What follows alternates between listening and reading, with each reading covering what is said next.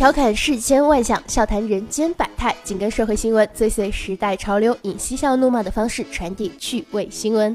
大家好，欢迎收听这一期的 Big Mouse，我是主播于子相。你听说了吗？苏格兰奶奶甩霸气辞职信，痛骂这活儿太狗屎了。现代人的工作压力都挺大的，所以当大家看到苏格兰奶奶的霸气辞职信的时候，外国网友们全都在鼓掌叫好，疯狂点赞呢。推特网友凯特琳来自英国格拉斯哥，她奶奶马琳在一家公司做清洁工。最近马琳把自己公司给炒了，刷下一封特别霸气、特别苏格兰的辞职信。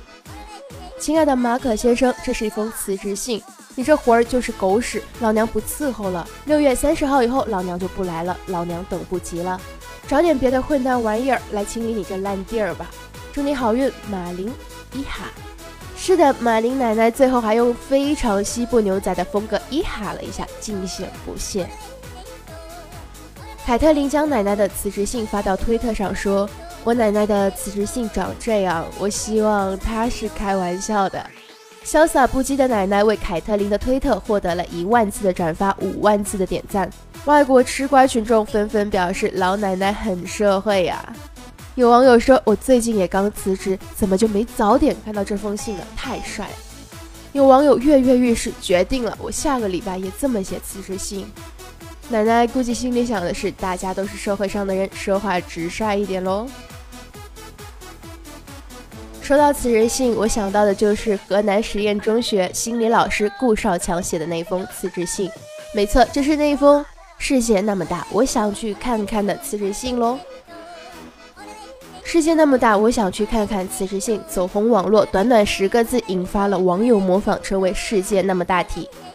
对此，我觉得我钱包不够大，哪也去不了。不像，还记得上上期的时候跟大家说过的那个生蚝吗？丹麦的生蚝泛滥成灾，呼吁着中国人前去拯救。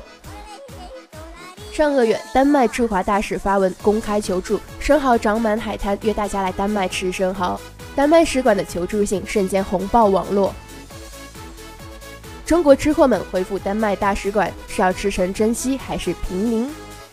原本以为这只是网上的段子，没想到真有中国吃货身体力行。日前，华人女子菲菲和老公驱车前往丹麦海边吃生蚝，把段子过成了生活。菲菲表示，这一次挖生蚝没有经验，带了四个箱子才装了一箱，下次一定要多跑几趟，并称丹麦的生蚝吃下去满嘴大海的清香味儿。五月六号，微博网友 Miss 灰灰费安娜在网上发布称，经过三个半小时的车程，她终于见到了刷爆国内媒体的丹麦生蚝，却因为战术失误挖得太少。不过，真的是这辈子吃过最好吃的生蚝。如果这片海就在我家门口，该有多好呀！对于 Miss 灰灰费安娜的微博，同样引来了一大波吃货网友的热议。有网友称，如果丹麦对中国免签，机票价格减半，一周之内生蚝会变成丹麦人永远的回忆。既然吃不到丹麦生蚝，让我们来听听菲菲是怎么说的。当然，也给电台前想去丹麦吃生蚝的你一个预习准备喽。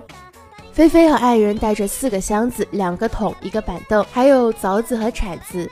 生蚝和海虹长在一起，很结实，徒手挖要用很大的力气，而且生蚝边缘挺锋利的，使劲大了会划破手，一定要用凿子和铲子。对于挖生蚝，菲菲可谓是有备而来，但她仍不断的感慨，还是没有经验，浪费时间了。菲菲分析，她和爱人还是到早了，应该四点半左右到，准备好潮退了下去，直接走到浅滩里开挖。我们刚刚到的时候，潮还没有退，生蚝少，看不到里面的，太靠近岸边的又比较少。要是等潮水全退了，就可以走到最里面，遍地都是。还有，我们一次性挖的太多，最后拎着走到岸上，精疲力尽，连一个箱子都没有塞满，我们就累成狗了。下次要多跑几趟，一次少挖一点。菲菲总结说，大概六点左右，他和爱人开车返回了家。时逢怀孕，也不少吃生蚝，很肥很好，吃满口大海的味道。在中国，滴滴打车大家一定是非常熟悉的。因此还衍生出了滴滴打人等脑洞大开的创意。由于印度的治安太差，印度商人打造了一款能为用户提供私人保镖的服务应用。这个应用非常强大，保镖随叫随到，保护你的安全。有报道称，去年一名女性在感觉危险的时候，果断叫了滴滴打人，保镖迅速赶到，护送她安全离开。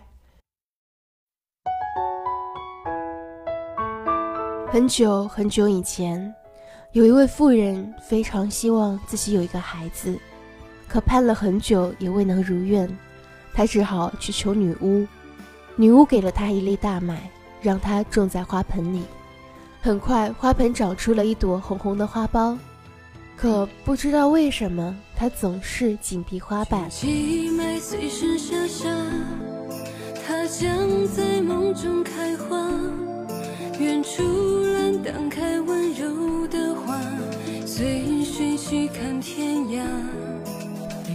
一天，老妇人忍不住去闻了一下。发现里面竟然藏了一个小女孩，这个女孩只有拇指那么大，老妇人叫她拇指姑娘。拇指姑娘白天坐在一片叶子上，在沾满水的盘子里游玩着，晚上睡在胡桃壳做的小船上。你有没有想过，现实版的拇指姑娘又会是什么样的呢？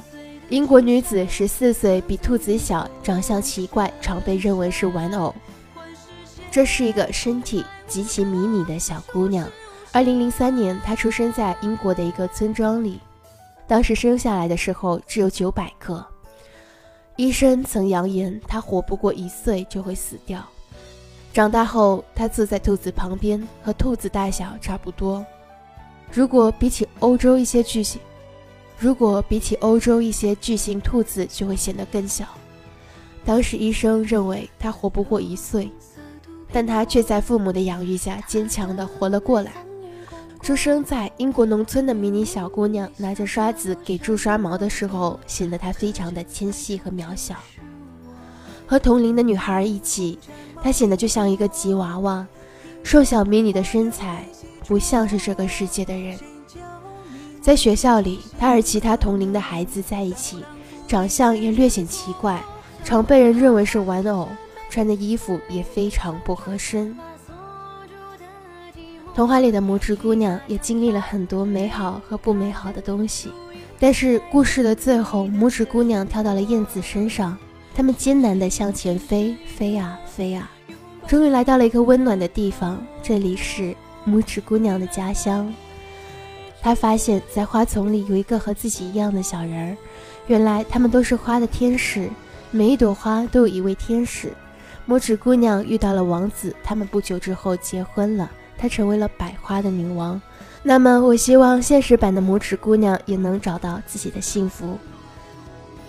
那么，我希望现实版的拇指姑娘也能幸福的生活下去。今天这期节目到这里就结束了，感谢你的收听，下期同一时间我们不见不散。